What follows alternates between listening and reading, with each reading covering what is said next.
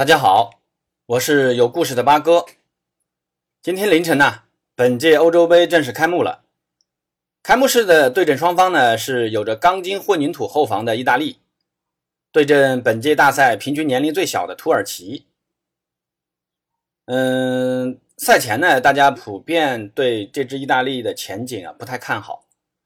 呃，但是呢，我觉得这场比赛对阵土耳其啊，意大利应该不会遇到太大的挑战。呃，因为什么呢？因为这支意大利的实力啊，其实比上届还是有了明显的提升的。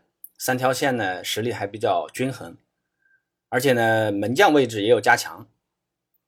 上赛季效力 AC 米兰的钱多多多纳鲁马镇守大门，这家伙其实已经连续五国家队比赛啊零封对手了，实力还是有的。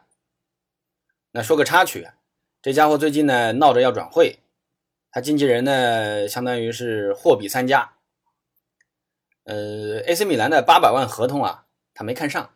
现在呢，是传出尤文图斯要签他，呃，还说有巴塞罗那也想签他，还出一千两百万年薪。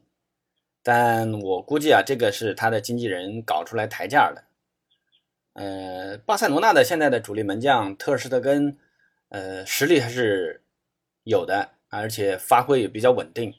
就是上赛季受伤了，不过下赛季伤好了回来之后肯定还是主力的。嗯，不可能巴塞罗那花这么大价钱招一个替补门将。不过巴塞罗那的替补门将的位置啊，还是得赶紧补起来。内托要走了嘛。好了，言归正传啊，还是说回早上的比赛。早上这个比赛拿到这个出场名单啊，我当时其实是一脸懵的。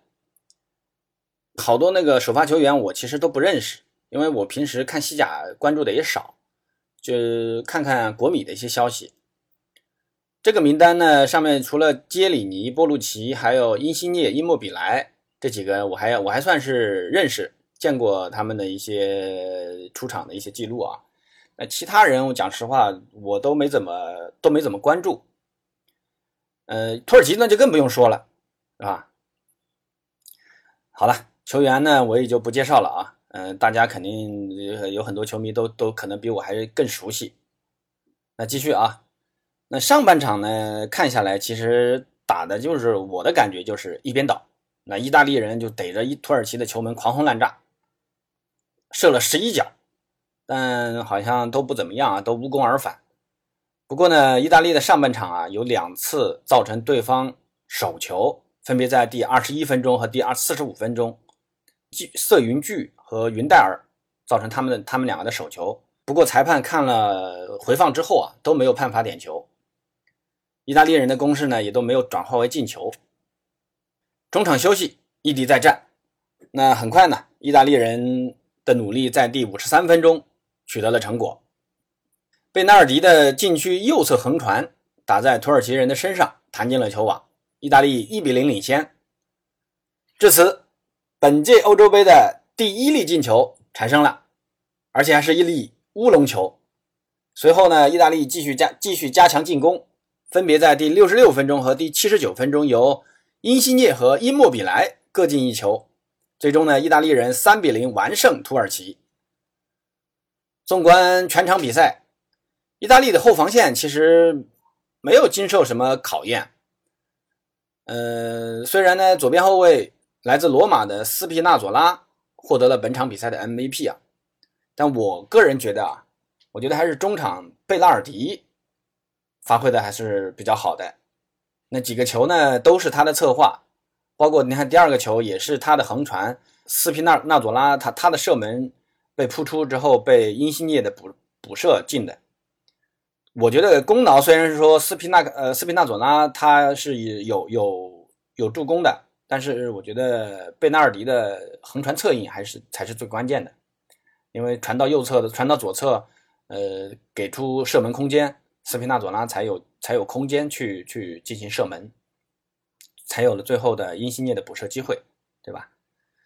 两个前锋也都不错啊，抓住了机会，各进了一个球。那最终呢，让意大利人在本届大赛开了个好头啊，三比零完美的拿到三分。另外呢。还有一场比赛啊，我相信很多球迷也很关注，特别是国内的球迷，哪场呢？啊，都猜出来了啊，那就是中国队对阵马尔代夫这场比赛我没看啊，那怎么说呢？中国队打马尔代夫没什么悬念啊，马尔代夫太弱了，五比零轻松拿到三分。不过想到了啊，零二年那一次咱们也是打马尔代夫，当时在西安啊，那是十比零的。呃，最后呢，咱们也第一次闯进了世界杯。那希望这次五比零赢马尔代夫能给咱们带来好运啊！咱们希望咱们中国队能再次冲出亚洲，走向世界。那大家对这两场比赛有什么看法呢？欢迎大家在留言区留言啊，可以一起交流，共同支持自己喜欢的球队。好了，本次节目呢就到此为止。我是有故事的八哥，如果你对我的介绍也感兴趣，麻烦关注主播，加个订阅，我会给大家带来更多更新鲜的足球资讯。谢谢大家。